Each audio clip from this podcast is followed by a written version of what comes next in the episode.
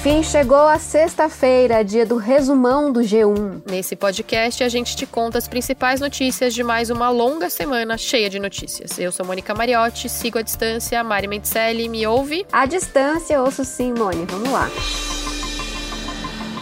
Mari, na sexta-feira da semana passada, o Brasil contava 6.412 mortes por Covid-19. Uma semana depois, nessa sexta-feira, o país tem quase 10 mil mortos e mais de 137 mil casos da doença. É, gente, no ritmo atual, o Brasil representa quase 10% das mortes diárias pelo novo coronavírus. Esse dado saiu num boletim da Organização Mundial da Saúde na quinta-feira. Por três dias seguidos, o país registrou mais de 600 mortes em 24 horas. Pois é, Mari. E 13 das 20 cidades com mais mortes por Covid-19 estão no Amazonas. Por lá, a doença já chegou a 88% dos municípios. Os hospitais estão lotados, faltam leitos e respiradores. E pela primeira vez, o estado do Rio ultrapassou São Paulo, então epicentro da pandemia no país, e registrou o maior número de mortes em 24 horas no país.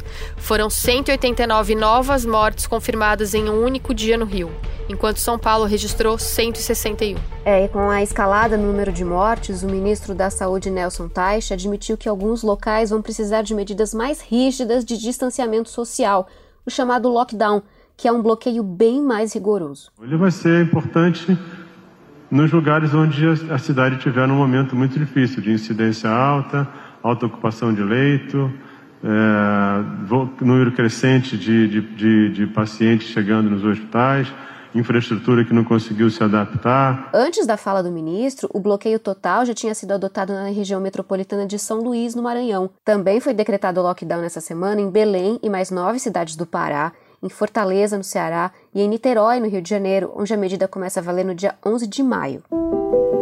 Já a capital paulista decidiu ampliar o isolamento social e tirar metade dos carros de circulação.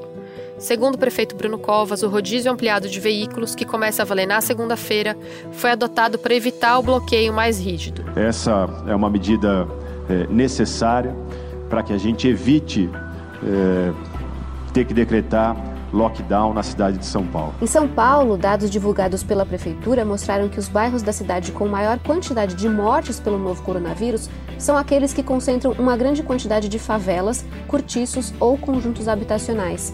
A Brasilândia, na Zona Norte, é o bairro com o maior número de mortes. A periferia, ela tem uma relação com a morte muito diferente dos bairros de classe média e de classe alta. Por diversos motivos, a morte violenta, a morte do jovem, ele tem um outro valor, é muito mais comum, infelizmente. Dados anteriores da prefeitura já mostravam que a Covid-19 mata 10 vezes mais em áreas de pior inclusão social e que na cidade, pretos têm 62% mais chance de morrer pela doença do que brancos. A quarentena no estado de São Paulo foi prorrogada até o dia 31 de maio. E na política, a semana mais uma vez foi agitadíssima. No domingo, o presidente Jair Bolsonaro participou de novo de uma manifestação antidemocrática. O protesto era contra o Supremo Tribunal Federal, contra o Congresso, dois pilares do sistema democrático, o que torna fora da lei pedidos para que sejam fechados. E também contra o ex-ministro Sérgio Moro. Uma faixa pedia o fechamento do STF. Outra dizia intervenção militar com Bolsonaro o que é considerado apologia contra a democracia e, portanto, ilegal e inconstitucional. A manifestação começou com uma carreata e terminou com uma aglomeração de pessoas, algo que deve ser evitado durante a pandemia. Foi lá na Praça dos Três Poderes, em frente ao Palácio do Planalto. Bolsonaro foi até lá sem máscara, acompanhado da filha Laura, e transmitiu a participação dele por uma rede social. Ele criticou de novo as medidas de isolamento social. Sabemos do, do efeito do vírus, mas infelizmente muitos serão infectados, infelizmente muitos perderão suas vidas também. Mas é uma realidade que nós temos que enfrentar. E sem citar diretamente a decisão do ministro do STF, Alexandre de Moraes, que barrou o indicado do Bolsonaro para o comando da PF, o presidente disse que não vai admitir interferências. E nós queremos o melhor para o nosso país, queremos a independência verdadeira dos três poderes, não apenas uma letra da Constituição, que não queremos isso. Chega de interferência, não vamos admitir mais interferência. Claro isso aí, acabou a paciência, vamos levar esse Brasil para frente. Durante o ato, manifestantes hostilizaram a imprensa e agrediram com chutes a equipe do jornal O Estado de São Paulo. Ministros do STF, políticos e representantes da sociedade civil criticaram fortemente as agressões. Cala a boca, cala a boca. Está saindo de lá para ser diretor executivo a convite do atual, do atual diretor geral. Não interfere nada. Se ele for desafeto meu e se eu tivesse ingerência na PF, não iria para lá. É a mensagem que vocês dão. Não tenho nada contra o superintendente do Rio de Janeiro. E não interfiro na Polícia Federal. E ele está sendo convidado para ser diretor executivo. É o 02. E foi assim que o presidente falou com jornalistas na segunda-feira, um dia depois da manifestação antidemocrática. Ele se irritou quando questionado se havia tentado trocar o superintendente da Polícia Federal do Rio. Vamos explicar. Na segunda-feira, foi empossado o novo diretor da PF, Rolando de Souza. Ele assumiu depois que a nomeação de Alexandre Ramagem foi barrada pelo STF. Ramagem é amigo dos filhos do presidente. O STF barrou a nomeação de Ramagem depois de o ex-ministro Sérgio Moro dizer que o presidente tenta interferir politicamente na Polícia Federal. Rolando de Souza foi sugerido pelo próprio Ramagem e, de cara, decidiu fazer do superintendente do Rio de Janeiro seu número 2 no comando da PF. O número 2 da PF é um cargo que lida com questões como imigração e controle de armas, mas não costuma se envolver com investigações. Pois é, Mone, na própria segunda-feira, horas depois do cala-boca, veio a público o depoimento de oito horas que o Sérgio Moro deu à Polícia Federal no final de semana.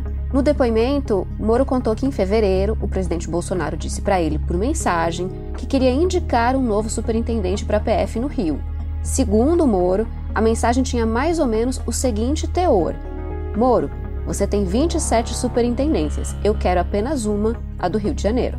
O depoimento de Moro foi tomado a pedido do ministro do STF, Celso de Mello, que é relator do inquérito que investiga as denúncias feitas pelo ex-juiz da Lava Jato. E nessa semana, o Procurador-Geral da República pediu para o STF que sejam ouvidos também os ministros militares Augusto Heleno, do Gabinete de Segurança Institucional, Luiz Eduardo Ramos, da Secretaria de Governo e Braga Neto, da Casa Civil. Ele também pediu que fosse recuperado um vídeo que comprove a tentativa de interferência de Bolsonaro. Na terça, o ministro do STF, Celso de Mello, atendeu ao pedido e deu 72 horas para o governo enviar a gravação em vídeo da reunião ministerial citada pelo Moro no depoimento dele.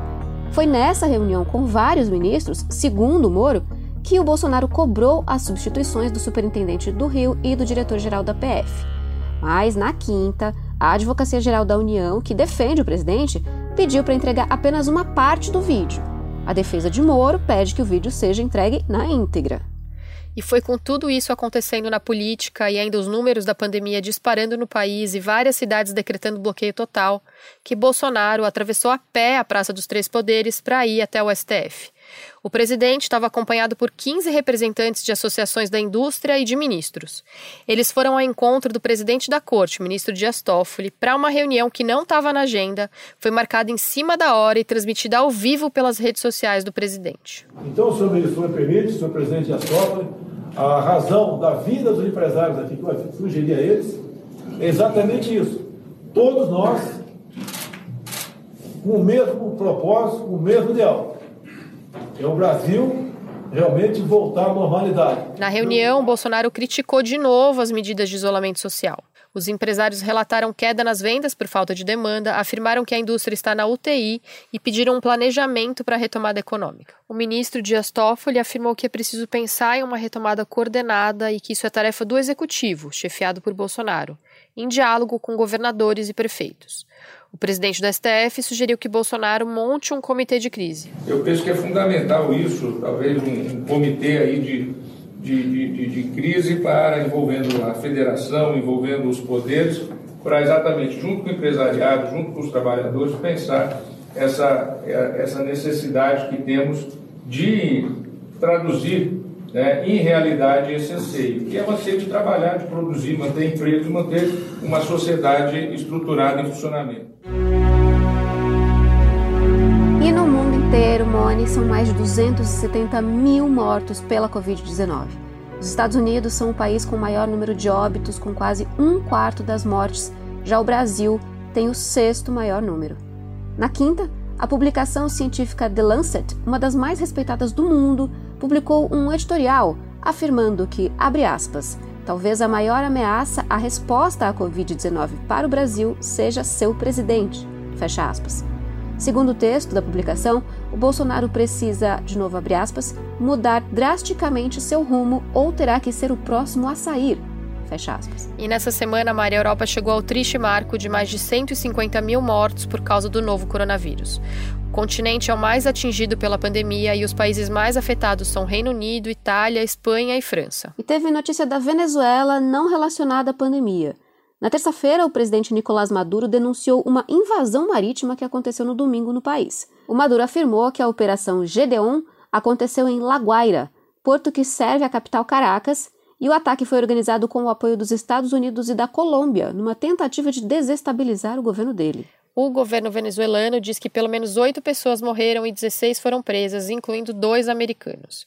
Em seu discurso no dia seguinte à operação, Maduro disse que o serviço de inteligência do país já tinha o conhecimento dos planos dessa invasão aí. E inicialmente o ataque estava planejado para o dia 10 de março, mas foi adiado.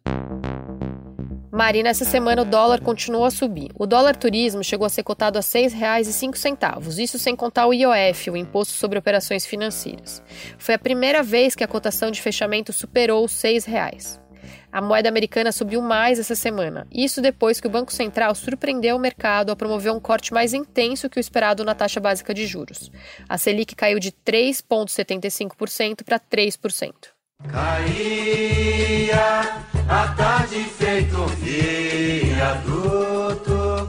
E na madrugada de segunda-feira morreu de Covid-19 o compositor e escritor Aldir Blanc, aos 73 anos. Ele estava no Hospital Universitário Pedro Ernesto, na Vila Isabel, zona norte do Rio de Janeiro.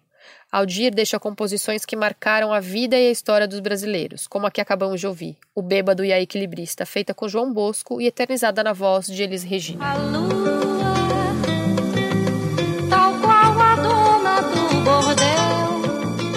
Outra vítima do coronavírus, Mone, foi a atriz e radialista Daisy Lucidi, que morreu aos 90 anos. Ela estava internada desde 25 de abril num hospital em Copacabana, na zona sul do Rio. A Daisy era uma grande comunicadora.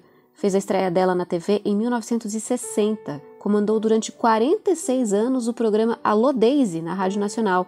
Ela também foi vereadora e deputada estadual no Rio de Janeiro. A última participação dela em novelas da Globo foi em Geração Brasil, em 2014. E a gente também perdeu nessa semana o Flávio Migliaccio, aos 85 anos, um dos atores mais queridos e mais talentosos do Brasil. Ele estava no sítio dele, em Rio Bonito, interior do Rio de Janeiro, e segundo a Polícia Militar, a causa da morte foi suicídio. O ator participou de mais de 30 novelas e minisséries e deixa um legado de alegria e de leveza em todos os personagens que ele interpretou.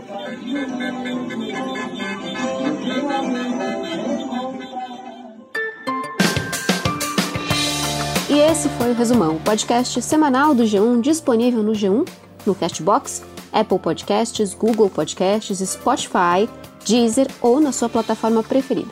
Se você gosta desse podcast, mas ainda não segue a gente, faz isso agora.